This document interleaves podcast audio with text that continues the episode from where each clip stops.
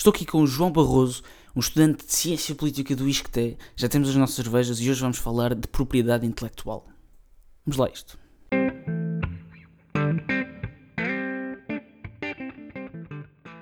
O que é, que é a propriedade intelectual? A propriedade intelectual e os direitos, os direitos de autor e as patentes é uma coisa que é usada para proteger quem cria algo, quem cria uma nova, um novo produto, uma nova tecnologia, uma nova ideia. As ideias, por acaso, não são, não são protegidas por direitos de autor, é uma coisa interessante, importante dizer de início. Mas os livros, os livros, músicas, uh, inovações científicas são protegidas por, tanto por direitos de autor e podem ser também protegidas por patentes. Os direitos de autor são utilizados para proteger a propriedade criativa e a propriedade intelectual da pessoa que os cria, da pessoa que escreve os livros e escreve as músicas, e toda a gente pode usar esses direitos de autor. Aliás, toda a gente pode usar aquilo que é criado e protegido por direitos de autor. As patentes são utilizadas para só a pessoa que criou o dispositivo, a inovação, possa usar. Por exemplo, é utilizada na indústria farmacêutica, em que só a empresa que registra a patente de certo medicamento ou de certa inovação pode usar esse, essa nova inovação.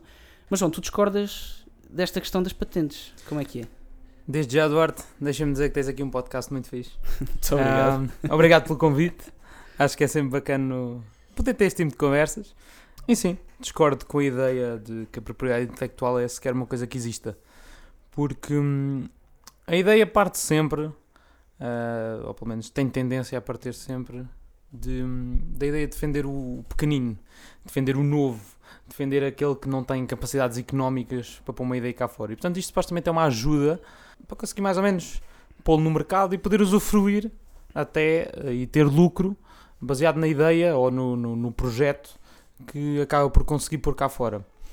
Agora o que acontece? Uh, e como libertários nós sabemos isso bem, um, ehm, quando o Estado vem em nome de um bem comum ou de uma proteção dos fraquinhos ou uma proteção dos daqueles que estão na escala uh, social, de certa forma, ou na escala económica mais baixa, a ideia do Estado é sempre ajudá-los. Claro que, independentemente das intenções uh, que essa intervenção tenha, traço geral, a coisa não corre, não corre como é suposto. Um, eu diria até mesmo que as patentes podem até ter começado com uma ideia altruísta, com uma ideia do, do bem comum, um, mas acabam sempre por. E aliás, a indústria que nós temos hoje em dia, por exemplo, na música ou, ou na, nas próprias editoras, mesmo que não seja só de música, um, a ideia principal que eu vejo a acontecer e aquilo que eu acho que se verifica na nossa sociedade é que hum, as patentes e estas copyright laws, vá, pondo assim de forma genérica, um, servem para proteger os monopólios. Claro que a, a, a versão mais estadista da coisa é sempre que o Estado é que impede que as corporações se vão tornar corporações monopolistas ou oligopólios ou coisas do género. Um, claro que a vertente libertária da coisa diz sempre que estes monopólios, estes oligopólios só se mantêm porque têm a força do Estado uh, do lado deles, uh, seja através dos subornos, seja através. Aliás, o próprio crescimento do Estado é uma ideia que hum, tanto a esquerda como a direita, aqui depende um bocadinho de como é que se define os termos, mas eh, a origem dos monopólios, acho que ninguém é a favor de monopólios em geral. Ou pelo menos aqueles monopólios que nós vemos na tecnologia ou na indústria da música e tudo mais, acho que ninguém é provavelmente a favor de se manter o monopólio. Uh, no entanto, as soluções acabam sendo bastante, bastante diferentes. Um, eu diria até que um, todas estas copyright laws e tudo mais, não é o caso que nós temos neste momento para aí Sony, Warner Bros a Disney e a Universal, são sensivelmente as, as quatro grandes produtoras e tudo mais de, na, na, indústria da música. Eu acho que não é, não é coincidência, porque de facto acho que não estamos num livre mercado no que toca quando estamos a falar de música ou na, na distribuição da música, principalmente a distribuição da música. E acho que é bastante interessante. O, o Jeffrey Tucker fala disso. Às vezes nem sequer é tu teres o direito, de, de o, o copyright por si só. Às vezes é o direito de distribuição que acaba por interessar a muitas destas corporações. Aliás, o, o Jeffrey Tucker fala do primeiro livro que ele lançou, salvo o primeiro, ou qualquer coisa do género, um, em que ele exigiu no momento à empresa: Eu quero os copyrights disto. E na altura nem sequer lhe apresentaram muita oposição e disseram perfeitamente: Ok, pode ser, os copyright, uh, os copyright uh, podem, podem ser teus totalmente deste livro. Hum, não, claro foram, depois... não foram para a empresa, foi para ele, não foi para a distribuição, foi mesmo para ele. Exatamente, o, o, o copyright fazia parte. Um, Portanto, a patente para todos os efeitos era do Jeffrey Tucker. O problema é que depois, quando ele falou com o advogado dele, é que o advogado dele disse que, hum, ok, mas tu tens o direito de distribuição, que acaba por estar muito associado às próprias patentes. Uh, e ele disse que nem sequer fazia ideia do que é que ele estava a falar. E depois, quando foi ver o contrato, de facto, a parte da distribuição estava toda, uh, fazia toda a parte Ok. dela do, daquilo que a empresa tinha previsto como, como um aproveitamento, de certa forma. Uh, mas pronto, de qualquer forma, acho que a ideia geral. uh, acho que há, sempre duas vertentes do debate. Há a vertente mais moral da coisa, que é sempre feita a priori, e há sempre a vertente mais utilitarista, que eu acho que é aquela, é aquela que os libertários em geral deveriam evitar, mas que acaba por sempre ser um bocadinho necessária, de certa forma. Não conseguimos sempre fazer o debate com, com, com socialistas e tudo mais, não conseguimos fazê-lo sempre numa forma utilitária, ah, numa forma moral, aliás, a priori, mas acabamos por entrar nesta vertente utilitária da coisa. E portanto, eu acho que há aqui pelo menos duas formas de debater a coisa. Por um lado, é o que é que as copyright laws acabam por fazer às indústrias que dependem muito dos, destes direitos, destas patentes, ah, e por outro lado, é se nós de facto se nos conseguimos apropriar de uma ideia, se isso é sequer uma coisa. Ou seja, se por definição é possível tu apropriar-te de uma ideia. Acho que são as principais formas de debater isto. Uhum. E, e temos, uh, temos aquela, aquela distinção que eu fiz no início, que não, não foi feita por mim, foi feita Yeah. por Murray Rothbard. É a distinção entre o direito de, o direito de autor e a patente. Porque o patentear já muda completamente a forma de olhar para a coisa. Porque os direitos de autor, assim, eu não era capaz de me apropriar de uma ideia de alguém e dizer que era minha. Quer dizer, eu, por exemplo, no, no podcast falo muitas vezes de coisas escritas por outras pessoas, de ideias até ditas por outras pessoas e normalmente tento dizer quem foram essas pessoas. No podcast passado falei muito do Thomas Sowell e disse várias vezes o nome do Thomas, Thomas Sowell para as Yeah. pessoas saberem que, é, pá, Sim, que sim. não foi Que a ideia gajo dele. que... Pronto, Yeah. exatamente. E se calhar até posso incentivar alguém e ver quem é que é o Thomas Sowell e mais uma vez faço o que se quiserem, por favor, vão. Espetacular. Mas basi- basicamente é isto, porque hum, se eu criar algo, eu ficaria satisfeito as pessoas dizerem que é meu. Mas o problema que tu pões da formação de monopólios. E tens razão, não estamos de todo no livre mercado. Até os, os grandes defensores do, do livre mercado, o Milton Friedman, diz que o maior opositor do livre mercado são as grandes corporações, porque querem criar monopólios. E as patentes é uma, uma maneira de fazer estes monopólios.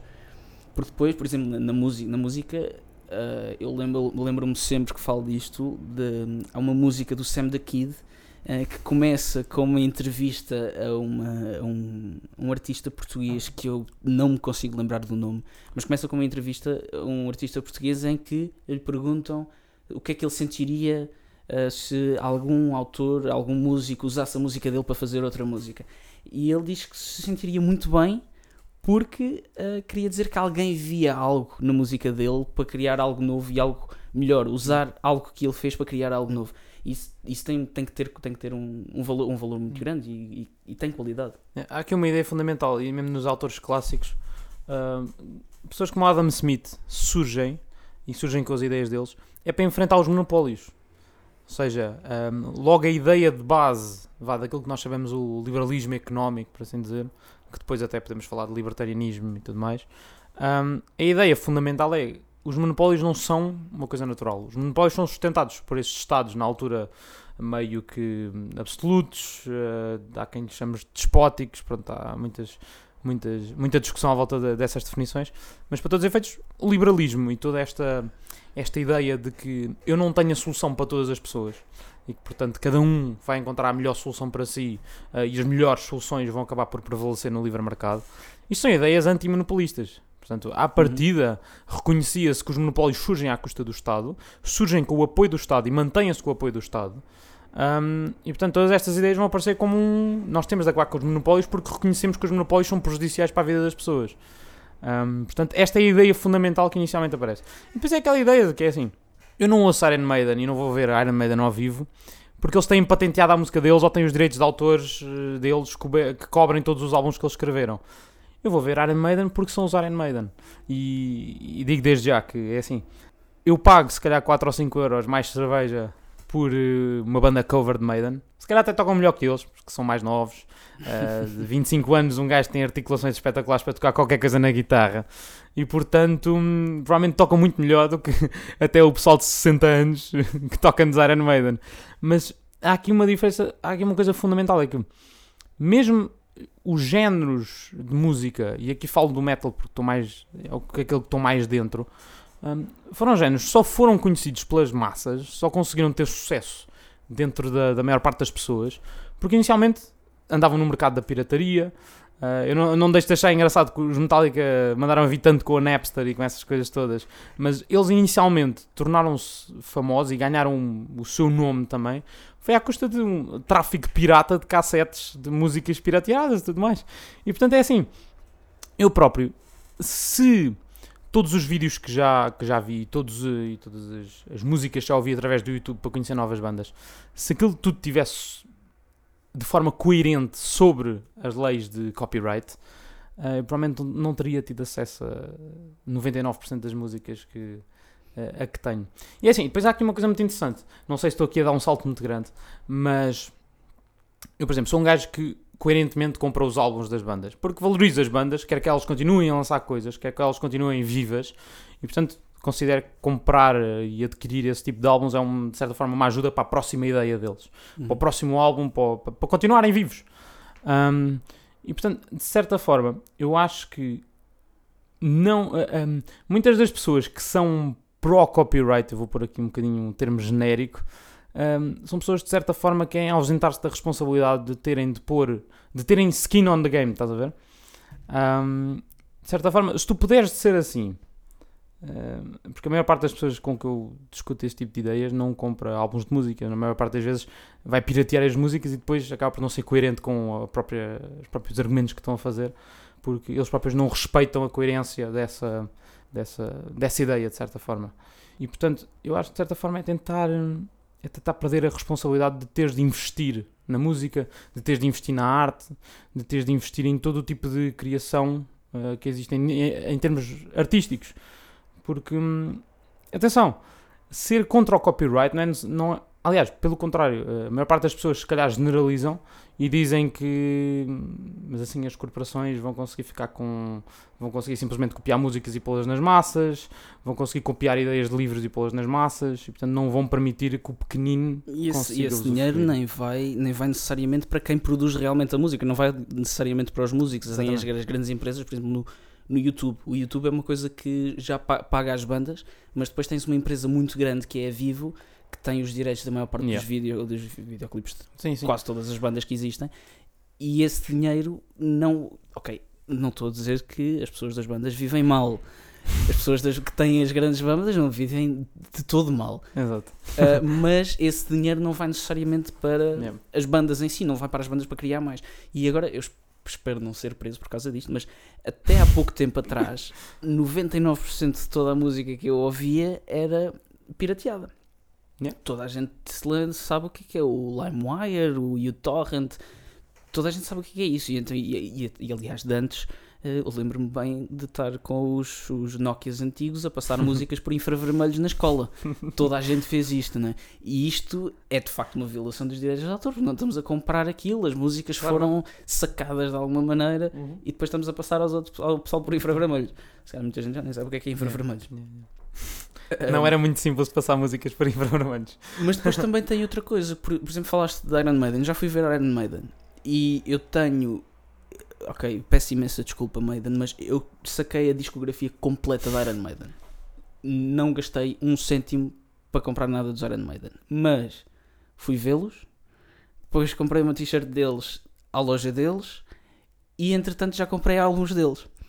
Portanto, eu primeiro descobri a, descobri a banda por causa do, do meu pai, do meu primo, descobri a, a banda pirateei a banda, basicamente roubei a banda, se, se todas estas estes direitos de autor roubei e, e, depois ainda vamos àquela parte do fazer algo com a música dos outros, aquela parte uh, mais de criação intelectual. Mas eh, uhum. nesta, nesta parte, eu primeiro descobri a banda, fui ver o que é, é a banda, saquei yeah. os álbuns da banda, gostei, fui ver e comprei. E isto é uma, é uma maneira. Epá, eu acho que de certeza que eles não diziam mal de mim por eh, se soubessem que eu fiz isto, né? E isto, isto, acontece, isto acontece com muitas coisas. E cada vez mais. Hoje já não faço tanto isto porque já tens coisas como o YouTube em que tens toda a música que existe está no YouTube, com vídeo yeah. também. Tens uh, Spotify uhum. e o Spotify já é pago e outra vez não vai necessariamente logo para a banda, vai para as empresas que trabalham com o Spotify. Mas depois também existe o pessoal que tem Androids e que tem o Spotify pirateado que também não paga. Pronto. Yeah. Não, há aqui uma cena fundamental: é que os próprios copyright laws favorecem em grande parte são as editoras, são as distribuidoras, nem sequer são provavelmente o artista. Exato, porque a maior parte das coisas que Yeah. vai para a banda é de facto concertos. Yeah, exatamente, exatamente. concertos. E a venda de merchandise e tudo mais. Claro que pode sempre, pode Sim, sempre mar- dizer que o merchandise está patenteado. Deve ser mais. Mas eu sem dúvida é assim. Se não tiver lá o Rzinho no merchandise, ah, não é por isso que eu não paro de comprar uma t-shirt. Eu compro normalmente, está associado à banda, porque eh, sentir aquela proximidade que uma banda tem com Uhum. os seus fãs vendendo aquele merchandise, vendendo aqueles álbuns e tudo mais, é muitas vezes o que gera uma, uma grande banda. É assim, se nós levássemos coerentemente. E, é, os- e é publicidade, é publicidade para Não, a banda. é, exatamente, Me- exatamente. Mesmo que nós estejamos a comprar uma camisola de- dos Maiden ou dos Uhum. ACDC, uh, fe- uh, comprarmos no, no Chiganos, que é feito por alguém, custou 5 euros, nós estamos a fazer de facto publicidade à Yes. banda. E depois alguém vai ver, olha, aquele gajo gosta dos. ACDC, vou ouvir outra vez. E, e aí estamos a, estamos a ajudar a banda de certa forma. É, Não, e, e é assim. E de certa forma, se tu fores aplicar de forma coerente eh, toda esta coisa dos, dos- mesmo o pagamento de royalties para quando alguém toca qualquer coisa ao vivo de uma outra banda e ganha dinheiro com isso, não esquecer que todas estas bandas que agora, por exemplo, os Kiss, os Kiss, o Gene Simons tem qualquer coisa, está sempre a mandar vir porque o rock já não é o que era, à custa da pirataria e à custa dos fãs não comprarem álbuns. Mas ele, não se pode esquecer que ele chegou a este ponto, ele chegou ao ponto de ser o establishment do rock, à custa de pirataria de música, à custa de ser, ser um mercado paralelo até, àquele que era a música na altura, vá, tu podes dizer legalizada, vá, de certa forma que, que se regia com as regras do jogo, de certa forma, o jogo legal neste caso. Um, e portanto, eu, eu acho que nem sequer depende. As, as bandas, houve uma altura que viviam mais do- da venda de álbuns do que agora. Mas as bandas, em grande parte, sempre viveram dos concertos e, e sempre tiveram grande exposição à custa foi de trocas ilegais de cassetes e de CDs e de músicas e.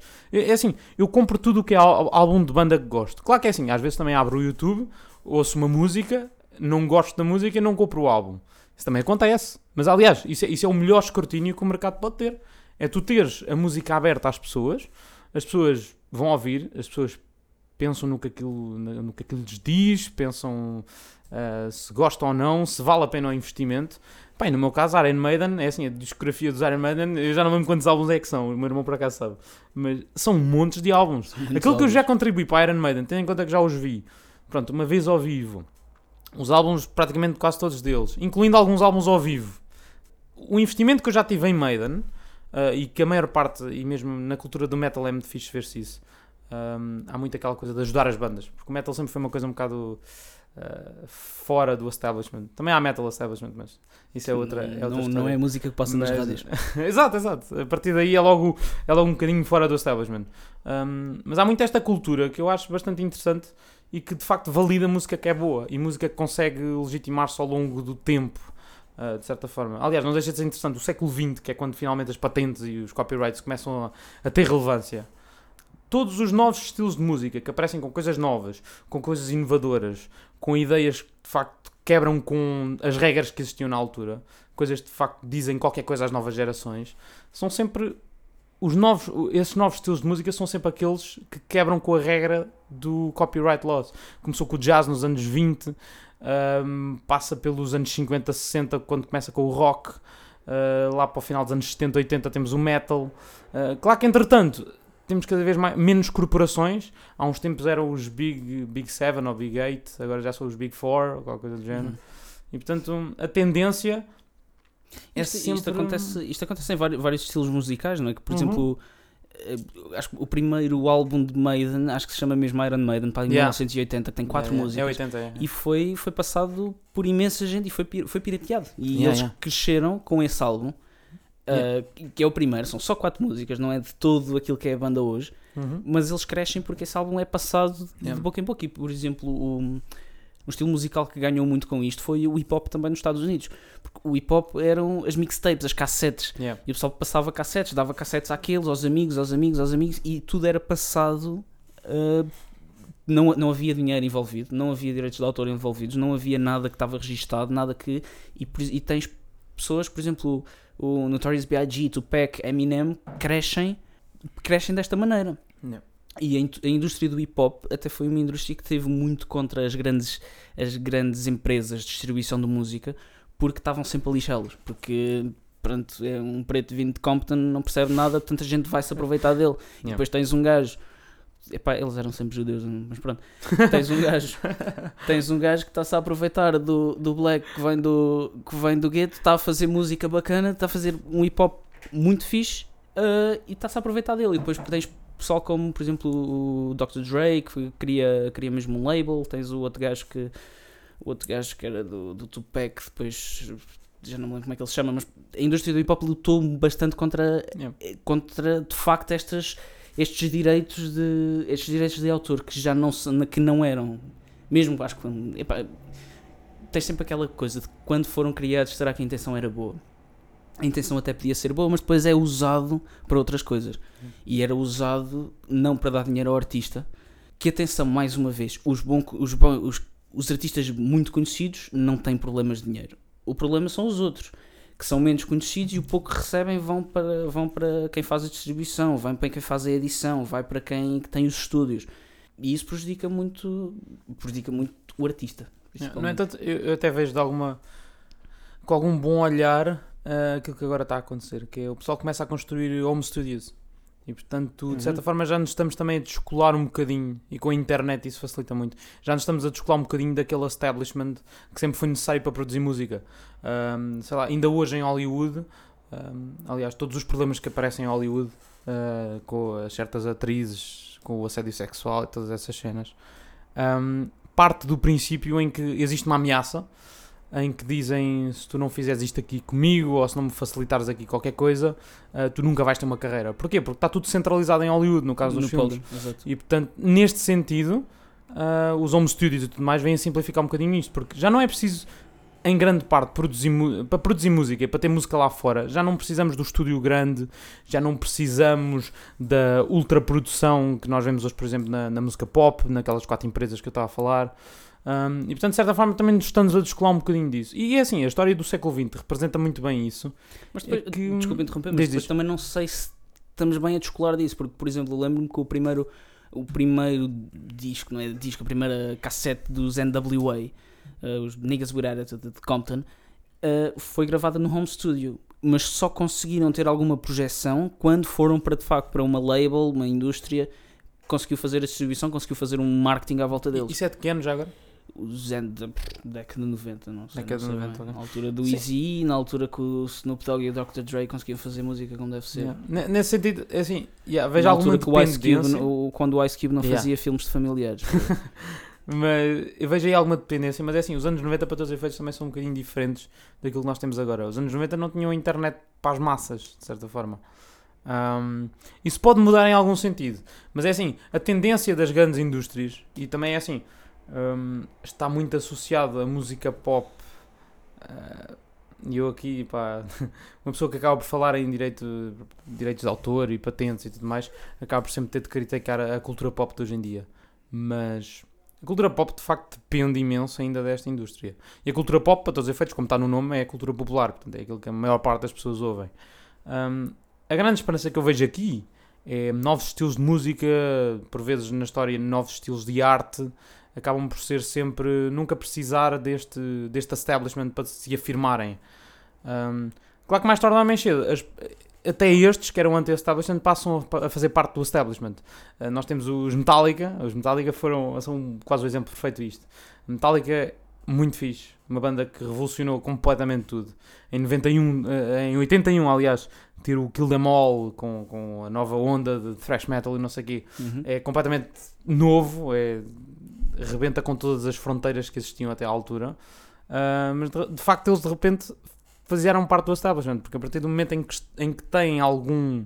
Ou seja, crescem fora do establishment, crescem com este tipo de princípios da música livre para todos, da música. hum, da contribuição musical quase de forma voluntária ah, para todos, acabam por crescer para este, para este paradigma do, do respeitar os direitos de autor, ah, de que de alguma forma tu podes te apropriar de uma ideia que eu acho que mesmo assim, e já vamos falar mais à frente, não é? Ah, é uma ideia um bocadinho, eu acho que não se sustenta por ela própria, mas em grande escala eu vejo alguma esperança nesta nova forma de se fazer as coisas, de uma forma muito mais pessoal, muito mais individual, não precisar das grandes empresas para estar lá fora. Claro que é assim, também há muitos artistas de ótima qualidade que não, acabam por não ter espaço cá fora também porque as grandes empresas tomam grande parte do mercado já existente. Uh, além disso, tu é assim, tens uma patente sobre um determinado, um determinado tipo de ritmo ou um determinado tipo de sequência de notas uh, e tu podes processar praticamente o mundo inteiro porque toda a gente usa aquele tipo de notas ou usa aquele tipo de sequências. E, portanto, é assim, também pode ser de certa forma um impedimento e a resistência que o establishment oferece é mesmo essa, é conseguir processar músicas que são diferentes, músicas que têm algum grau de inovação com coisas que já estão estabelecidas. Uh, aliás, aí não sei quando é que queres falar disso mas a coerência da, da, propriedade intelectual em si acho que é uma coisa que deve ser apontada mas, como um problema. Antes, antes de ir, uhum. relativo a isso que tu disseste, que existe. Eu acho, eu acho sinceramente que a ideia de poder patentear um ritmo é, é tem que ser muito. É, é, um stretch muito grande, quer dizer. Yeah. E uma das ideias que o Murray Rothbard, que era um narcocapitalista, diz é, das patentes é que tu, os direitos, ele defende os direitos de autor é contra as patentes e defende os direitos de autor porque podes usar aquilo desde que digas que é daquele lado, não sei o quê. As patentes já não. E ele dá, dá um exemplo, por exemplo, o telefone. O telefone, há 5 ou 6 pessoas que, vêm, que inventam o telefone na mesma altura e o Bell conseguiu patenteá-lo primeiro. E a patente é uma coisa importante aqui porque se eu crio, eu crio algo, crio um sofá diferente pronto, e eu vou patentear aquele sofá, eu patentear aquele sofá quer dizer o quê? Quer dizer que mais ninguém pode fazer um sofá. Mas, no entanto, se na mesma altura que eu, alguém criar um sofá diferente, um sofá melhor, com almofadas mais brilhantes, eu tenho que, se, for, se não for patenteado e se tiver só direitos de autor, eu tenho que provar que aquela pessoa teve acesso ao meu sofá, ou nesse caso, que aquela pessoa teve acesso à minha música para de facto criar aquilo. Yeah. Porque, ok, é, é muita coincidência se alguém se lembrar do mesmo ritmo em duas partes do mundo diferentes, sem contacto nenhuma. Mas é possível. E é possível, tanto que existe, existem muitos casos de músicas que são, às vezes diz que são roubadas, outras vezes diz que é coincidência, mas em que há ritmos semelhantes, há ritmos semelhantes que são usados por outros artistas e não existe uma prova, uma ligação de prova em que de facto aquilo foi roubado daquele lado. Há aquelas, há aquelas alturas em que de facto é óbvio. Houve um escândalo há pouco tempo do gajo que era para participar no, no festival da Eurovisão uh, que eu não lembro como yeah. é que ele se chama. Não sei, um, Diogo Pissarra, Diogo Pissarra exatamente. Pronto. Uhum. Uh, epá, em que se, se aquilo fosse coincidência, dou-lhe o benefício da dúvida. Pode ser coincidência, mas é provável que não. Mas depois também tem aquela cena, já não, se calhar, já, estes artistas novos, se calhar já não são eles a escrever as músicas, já não se sabe bem de onde é que vai, se calhar estamos a culpar a pessoa errada. Yeah. Mas se, teria que ser preciso provar que ele teve acesso e, e, agora, pronto, fugindo um bocadinho da música, se eu criar algo novo, uma tecnologia nova, uhum. e se alguém criar uma tecnologia do outro lado do mundo sem qualquer tipo de acesso à minha tecnologia, se eu tiver a patente registada, ele não a pode usar. Yeah. Se, se for só direitos de autor, que, pá, sim senhor, eu tenho que provar que aquela pessoa teve acesso à minha tecnologia e que de facto me roubou. Porque se não me tiver roubado e se chegou à mesma conclusão que eu, chegou à, mesmo, à mesma inovação que eu, sim senhor, até podes fazer algo melhor do que eu não é? Exemplo, até um, um, presidente americano que era inventor, o Benjamin Franklin, ele nunca registrou uma patente e era inventor. Uh, e ele usava de facto este argumento que é se eu criar algo e se alguém conseguir pegar naquilo que eu criei e fazer algo melhor, algo que beneficie a sociedade, espetacular. Tudo para isso. E então nunca registrou uma patente. Exatamente é. por causa disso. É. E há aqui uma, há, uma, há aqui uma coisa. Se tu criares uma ideia, imagina para qualquer coisa relacionada com tecnologia, e ao mesmo tempo alguém criar essa, uma ideia estupidamente similar na China, uh, para todos os efeitos, o primeiro a patentear está a ser roubado pelo outro. Uh, eu acho que isto há algum problema de definição, porque é assim, não tendo conhecimento, como é que tu roubas? É quase como um roubo no qual tu não, não tens conhecimento. O roubo genérico que nós pensamos é uma pessoa ter uma carteira, está a passar no metro ou qualquer coisa do género e alguém rouba-lhe a carteira. E portanto, mesmo que tu não notes no momento, vais notar mais à frente. O que acontece aqui, e mesmo é logo um problema de definição, pelo menos é, o que, é mais ou menos a forma como eu vejo, é que tu podes estar a roubar alguém sem saber. Uh, e portanto, eu acho que parte logo de um problema a priori, portanto, logo como, a forma como se conceptualizou a, a propriedade intelectual. Além do mais, isso também parte de um princípio de, de que todas as formas artísticas de expressão uh, são, têm de ser originais. Há pessoas que são artistas, há pessoas que têm montes de sucesso e não fazem necessariamente coisas originais. Acrescentam sempre alguma coisa original, mas a ideia fundamental não tem necessariamente de ser original. Um, deu, se deu o tu- toque deles a algo que já Exatamente, está criado. exatamente. Se tu, eh, por exemplo, a primeira música que ouvi de Guns N' Roses era Knocking on Heaven's Door. É um cover de, de Bob Dylan. Eu, Uhum. eu adoro, eu prefiro muito mais a versão dos Guns do que prefiro do Bob Dylan. Aliás, eu só conheci o Bob Dylan à custa de ouvir os Guns. E portanto, nesse sentido, hum, o, o que me estão a dizer aqui é que, claro que é assim, eles dão, eles dão eh, todas as credenciais de que foi o Bob Dylan que escreveu essa música. E acho que a maior parte dos artistas que toca as coisas, à partida dá essa credencial. Aliás, Uhum. tu não fizeres isso no mundo da internet, vais ser escrutinado. Sim, algumas, há um- uma música extremamente famosa que é o Hurt de Johnny Cash, yeah. que é um Yeah. cover dos Nine Inch Nails. Exatamente. E, epá, e eu, eu por acaso até prefiro os Nine Inch Nails porque vejo mais emoção, mas Uhum. o- até o gajo dos Nine Inch Nails diz: epá, já, esta música já não é minha, Yeah. agora é de Johnny Cash. Não, e se tu aplicares coerentemente tudo o que envolve royalties e tudo mais, a bandas cover, que agora estão a aparecer por aí, eh, coitadas dessas bandas covers, normalmente vão, vão tocar para bares de, de forma totalmente gratuita, para ganhar alguma exposição.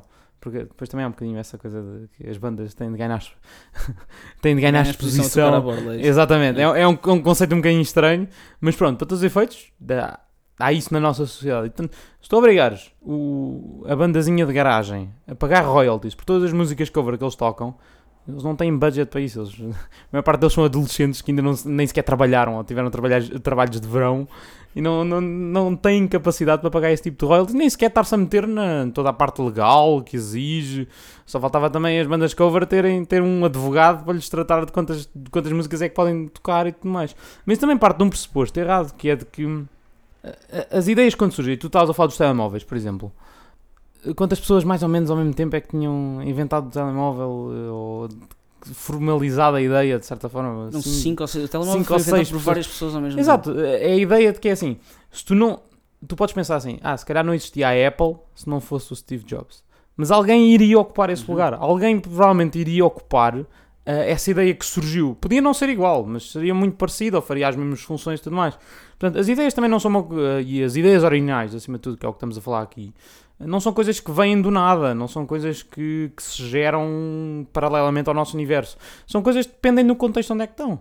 E portanto, de certa forma, dar o monopólio de uma ideia ah, à primeira pessoa que a consegue patentear, ah, de certa forma lógica, à primeira pessoa que consegue passar todos os requisitos legais para conseguir dizer que aquela ideia é sua, ah, eu acho que até é um risco porque desincentiva a inovação. É só olhar para a música. A música tem perdido qualidade. E atenção, isto não é só numa perspectiva subjetiva da coisa. Às vezes as pessoas gostam mais de um determinado tipo de música e outras de outros. Mas a música tem-se tornado, ao longo, especialmente a partir dos anos 2000, ah, uma constante repetição e uma constante simplificação de certas harmonias, de certos acordes, de certas eh, frases musicais, ahm, em que basicamente o negócio hoje da música é literalmente ver qual é a corporação que consegue processar com maior sucesso a outra corporação, a corporação ao lado. Há pessoas que compram patente, aliás, há, há corporações que compram patentes para as enfiar na gaveta a seguir, para continuar com o negócio que têm no momento, um negócio que não exige inovação. E portanto, nesse sentido, eu vejo as patentes prejudiciais até ao ponto de tornarem não só a arte mais eh, fraca, a arte mais repetitiva. Atenção, a repetição tem algumas virtudes, mas levado ao extremo também não é isso que nós queremos. E de certa forma, aquilo que se incentiva hoje nas rádios e tudo mais é eh, paga-se às, às labels pela quantidade de vezes que se repete uma determinada música. Isso são tudo consequências nós temos um sistema de patentes, um sistema de direitos de autor formalizado como o que nós temos hoje. E portanto, eu também olho para hum, quase a decadência da cultura ocidental, de certa forma, ocidental aqui entre aspas, também um bocadinho nessa perspectiva de, de que os direitos de autor têm um papel que joga de forma muito forte nessa, nessa vertente. Para, para fugir um bocadinho à música, pronto, tá- estás mais, Yeah, ligado, yeah, estás yeah, mais tô- ligado à música, está mais perto da música, mas ah, por exemplo, o Noam Chomsky também é crítico de, das patentes e dos direitos de autor. Obviamente que depois eh, as razões que ele usa são diferentes das minhas, mas eu concordo com ele em alguns pontos, porque ah, ele diz que as patentes e os direitos de autor são usados para Ok, aqui é a parte que eu não concordo que ele diz. Que eles são, eh, diz que as patentes são usadas para privatizar os lucros de algo que resulta. Ah, e ele, pronto, dá aquela ideia de que a maior parte do investimento na- nas ciências, nas inovações, são feitas pelo público. E dá o exemplo do computador e da internet, que epá, é errado porque acontece durante a guerra. Obviamente, toda a gente sabe que durante a guerra é a altura em que a sociedade mais evolui. Há uma que é destruída, há outra que, é, que floresce e evolui, quem ganha. E os Estados Unidos ganharam e realmente evoluíram muito. O computador e a internet é algo que aparece nesta altura. Mas a partir desse momento, e depois obviamente vem a parte do Chomsky que diz que é uh, tudo pelo lucro e que o lucro é imoral para ele, portanto tirem as vossas próprias conclusões. Isto diz ele. Obviamente que se, se tu fores fazer algo e não tiveres lucro para fazer, tu não vais ter incentivo para o fazer. Isto é, é parte, é parte que, que epá, ele e muita gente desta, desta, deste lado do espectro ideológico não percebe que o lucro não é necessariamente mau. Porque, por exemplo, duas, três pessoas, três pessoas que mudaram e estão a revolucionar o mundo e que já revolucionaram o mundo: Bill Gates, Steve Jobs e Elon Musk. O Bill Gates e o Steve Jobs são milionários, têm empresas milionárias. Tinham o Steve Jobs, tinham uma empresa milionária. uh, mas ficaram milionários pelo simples facto de que nos deram coisas que nós queríamos e que estávamos dispostos a pagar por elas. Obviamente que o iPhone hoje são 1600 euros e ninguém precisa de um iPhone de 1600 euros. Não sejam estúpidos, comprem um Xiaomi que custa 300 euros e faz a mesma merda, né? Agora, o Isto é Bill, é para os patrocinadores. O, o Bill Gates, se, eles, se eles percebessem português, o Bill Gates de facto revolucionou o mundo, fez lucro com isso, né? e, e o lucro foi um grande incentivo para isso. As, aliás, os direitos de autor até funciona como um incentivo. Tu crias alguma coisa e depois ficas com essa coisa é uma coisa que tu criaste e então tu vais ter o teu nome nisso. Mas essa coisa só vai de facto, tu só, tu só consegues ser rico. A maior parte das pessoas pode ser rico por corrupção, isso é um, um assunto completamente diferente. Mas a maior parte das pessoas só conseguem enriquecer se tiverem algo que as outras pessoas querem ter. E o Bill Gates foi uma pessoa que fez isto, que revolucionou o mundo criando coisas novas. E a indústria dos computadores, hoje toda a gente tem um computador. Yeah.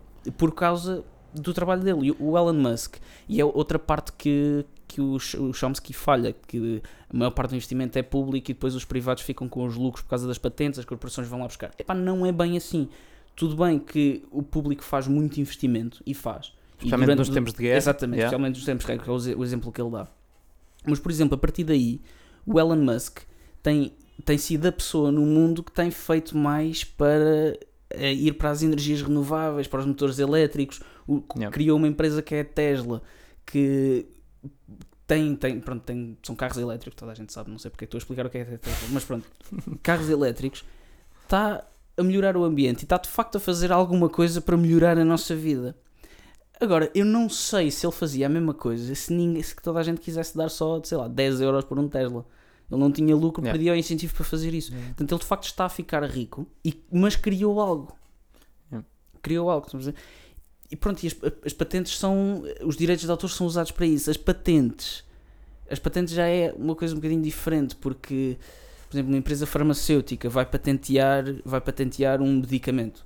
E se esse medicamento for a cura para algo, a empresa farmacêutica tem essa patente e não a vai libertar. Ou seja, esse medicamento até podia salvar Sim, algum, alguns milhares de pessoas, mas a empresa não é acha que é... A aspirina, não é?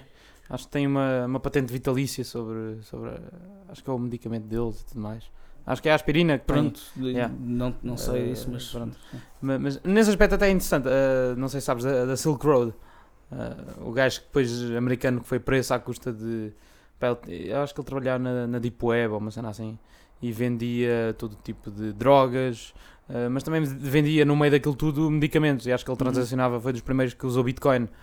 Um, o que acontece com o gajo é que ele, ele já está preso, acho que é prisão perpétua lá nos Estados Unidos, mas ele facilitou a vida de montes de pessoas, porque ele não, não pagando uh, o preço da patente uh, de certos remédios, ele conseguia vender esses remédios de forma muito mais barata. E pessoal, para, para curar certas doenças mais graves e tudo mais, recorria ao site dele, recorria à Silk Road e adquiria todo esse tipo de, de medicamentos e tudo mais, não tendo de pagar o preço exorbitante do monopólio da patente, né? Uhum. Um, e portanto, de certa forma, não deixa de ser engraçado que isso é quase o exemplo óbvio de como as patentes não ajudam a pessoa comum. Um, e até certo ponto uh, ele acaba por transmitir uh, uma ideia geral. Claro que pronto, agora está preso e não vai conseguir fazer grande coisa, mas ele é assim um, dos primeiros incentivos que eu vejo da internet ser toda esta experiência quase ah, descentralizada de transmissão de informação ele acaba por ser uma das primeiras experiências de hum, transmitir às massas por um preço muito mais razoável, não pagando uh, o monopólio da patente registado na, na entidade estatal mais próxima, um, consegue transmitir à maior parte das pessoas um medicamento que praticamente ninguém conseguia pagar. E há, há um, um, exemplo perfeito que eu até agora esqueci-me de dizer, de que o não existir, não é o não existir patentes nem direitos de autor, mas é o poderes usar uma coisa que alguém faz yeah. para criares uma coisa tua.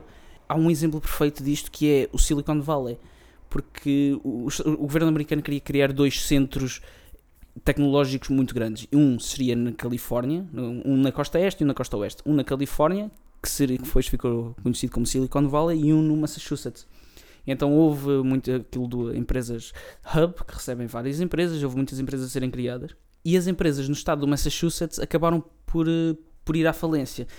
E no, em Silicon Valley não. E porquê? Porque em Silicon Valley, primeiro, tinhas poucos, tinhas poucos direitos de trabalho. As pessoas podiam, não era direitos de trabalho, é proteções para os trabalhadores. Uhum. E as proteções de trabalhadores às vezes magoam os trabalhadores, porque essas pessoas podiam sair das empresas e criar uma empresa no dia a seguir no mesmo ramo. E hoje, hoje isso já não acontece, que as pessoas assinam contratos e dizem nos próximos dois anos não podes querer trabalhar yeah. na área. Na altura não. E na altura tu podias simplesmente roubar, entre aspas, entre aspas não, roubar literalmente o conhecimento que uma empresa tinha, abrir a tua empresa no dia a seguir, criar algo novo e depois, eventualmente, se calhar até vender aquilo que tu criaste à empresa de onde saíste. E isto aconteceu imensas vezes. A Google, a Google, a Amazon, a IMB, a Apple, são tudo empresas que cresceram com isto. A Google é um exemplo perfeito, porque eh, uma grande parte das empresas que a Google compra são empresas que foram criadas por ex-trabalhadores da Google. Yeah. Que saíram da Google e disse: eu vou usar aquilo que aprendi aqui e vou fazer algo. E pronto, depois eventualmente a Google compra e aqui depois temos aquelas partes de será que se está a criar um monopólio que está, mas o, o, o argumento principal nesta parte é exatamente esse, da propriedade intelectual que é usada para fazer algo melhor. E então Silicon Valley, ao contrário do que aconteceu no Massachusetts, que acabou, que já não existe nada lá, o que aconteceu em Silicon Valley é que tens, tens imensas empresas que, como estavas a dizer há bocado, também se tornou o establishment da cena. Yeah nasceram imensas empresas, emprego, uh, conhecimento científico, investimento, tecnologia e de facto mudou o mundo. É. E é assim, tu não, por definição, não te consegues apropriar de uma ideia. Porque assim, uma ideia, as ideias são ilimitadas. Partindo desse pressuposto que as ideias são ilimitadas. Mas agora tens, agora se tiveres uma ideia que alguém já teve e alguém. Mas de facto eh, pela lei portuguesa as ideias não são as ideias não são protegidas sim, por direitos de autor mas exatamente. se com a tua ideia criares o produto imagina tens uma ideia para criar sim, um produto sim, um sapato com luzes uhum. tens uma ideia para criar um sapato com luzes se alguém já tiver feito esse sapato com luzes yeah. e se patentear qualquer sapato que tu fazes com luzes já não o podes fazer. Yeah. Imagina que alguém até fez, existem, existem até sapatilhas com luzes. Cada vez que o pessoal mete o pé no chão, acende a luz. E pá, e tu queres fazer um salto alto com luzes. É diferente. Se calhar é mais difícil pôr o sensor no salto do, do sapato alto e não sei o quê, mas não o podes fazer porque o essencial da questão é sapato com yeah. luz. Também já não podes fazer, não podes inovar a partir daí. Yeah. O problema também é a linha arbitrária que se define para dizer o que é que pode ser patenteado e o que é que não pode ser patenteado. Porque epá, eu estou sempre um bocadinho a voltar à música, mas agora vou tentar dar um exemplo de arte. Por exemplo, Van Gogh. Uhum. Uh, tu vais ao museu do Van Gogh e tu pagas para ver. E assim, eu, eu por exemplo, quando lá estive, na Holanda, uh, o que acontece é que galeria completamente cheia, aquilo são para aí 5 andares de coisas do Van Gogh e associados, já não lembro assim, ao certo. E o que é que acontece? As pessoas pagam para ir ver os originais. O que é que acontece? Nós pagamos 5 euros, se calhar, para comprar um daqueles saquinhos que vem com a imagem do Van Gogh, de uma das pinturas que ele fez. Portanto, não, não está só em causa uh, o produto em si. Se for o produto em si, eu compro um daqueles saquinhos, recorto e simplesmente penduro na minha parede. O valor do original tem muito mais, e na população comum, as pessoas sabem disto. Um, o original em si tem um valor muito maior porque é aquele primeiro passo, é aquela primeira uhum. vez e não sei o quê. E é assim, já agora, quando, quando nós estamos. E, e também não vejo, não sei se é bem a mesma coisa, porque pronto, um quadro, uma arte. É um, é um quadro que eu gosto, não é por eu gostar, mas é um quadro que eu dou algum valor que é arte moderna, em tens um, um, uma tela toda pintada de preto com um ponto branco no meio. e bem, tu pensas que é esta merda, toda a gente faz isto. Mas o que interessa é o título que o artista deu àquilo, que é A Luz ao Fundo do Túnel. Ok. Que está está fixe, não é? Ok, é. Agora, é uma coisa diferente. Ele criou aquilo, toda a gente podia ter criado, certo, mas ninguém o fez, só ele. Yeah. Mas é uma coisa diferente porque tu não podes pegar naquele quadro e fazer outra coisa. Podes pegar na ideia, mas a ideia que Yeah. tu fizeste, fizeste o quê? O comboio ao fundo do túnel já não é, não é uma ideia original, já estás a Sim, sim, sim. baseado naquilo. Yeah. Nem, acho que a parte mais essencial aqui é, por exemplo, o Elon Musk está a fazer hum, está a fazer motores elétricos e pôr- conseguiu pôr uma data de empresas concorrentes da indústria do automóvel que estavam há imensos anos, a Ford, a Mercedes, a BMW, até a Porsche, conseguiu pôr essas empresas a ter que competir com ele e a ter que investir em motores, em motores elétricos. Yeah. E agora imagina que o Elon Musk criava o primeiro motor elétrico, ou a primeira, porque aquilo não, é, não, não tem a ver só com os motores, tem a ver com as baterias.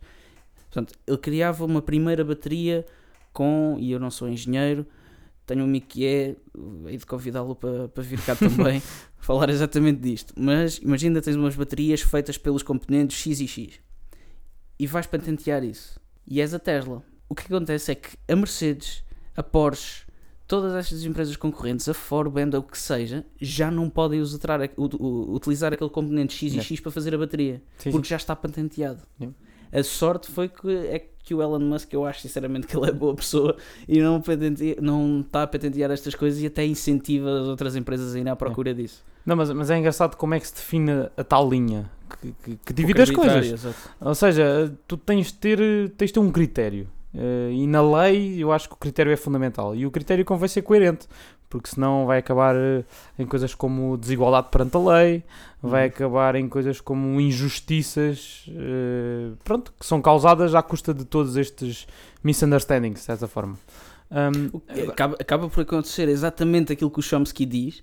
Que ele, é, ele erra no princípio, mas até é capaz de acertar Yeah, no fim. yeah. Mas, o princípio está errado, mas até acerta no fim, em que se criam, graças a estas patentes, a direitos Yeah. de autor, criam-se monopólios e, Yeah. e acaba por, por beneficiar simplesmente e- as corporações. Mas depois esquece que as corporações só existem porque existe um Estado que permite que essas corporações existam. Yeah, Sim, porque o Estado, para todos os efeitos, é, o- é quem assegura as patentes. Se tu não tiveres uma, uma autoridade centralizada a garantir estas patentes, Uhum. não há patentes, ponto final. Aliás, o objetivo das patentes até é ser universal.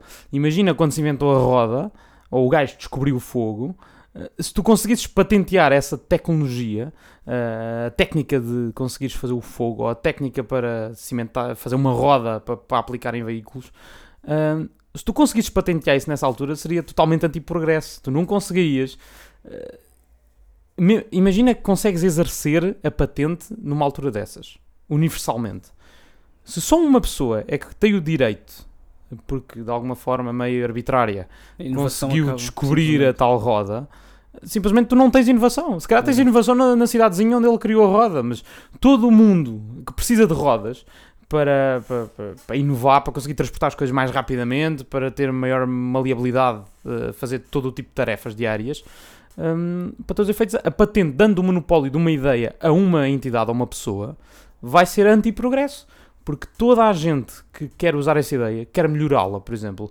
Tu vais a ver o que é que é uma roda na cultura, eh, na cultura europeia, ou por exemplo, uma roda na cultura asiática ou africana, e são coisas que são mais ou menos, até têm alguma diferença, mas têm um princípio base.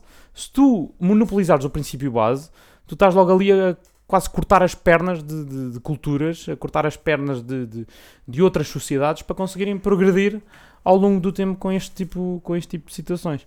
Mas de qualquer forma, eu vejo as patentes como uma. E aqui falando das patentes especificamente, não propriamente dos, dos direitos de autor, hum, tenho as patentes como uma, o garante dos monopólios. Porque, em última instância, e com a nova.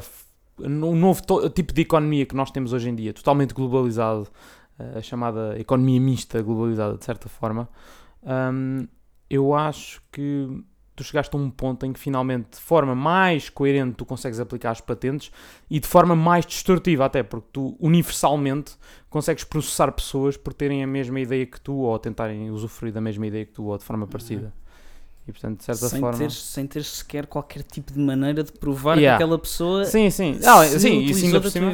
É o mais arbitrário ainda, é quem é que vai Exato. conseguir decidir eh, quem é que criou primeiro ou quem é que não criou primeiro. Um gajo qualquer no Nepal, quem é que sabe quem que ele criou primeiro ou não criou. um bocadinho por aí. Pronto, e acho que podemos até ficar por aqui, que isto já está já está até de, é extenso demais. João, muito obrigado por teres vindo. Agradeço. Sempre que cá quiseres voltar, pronto, é uma conversa espetacular. Adoro, muito obrigado. Ótimo. A vocês, um brinde e até o próximo domingo.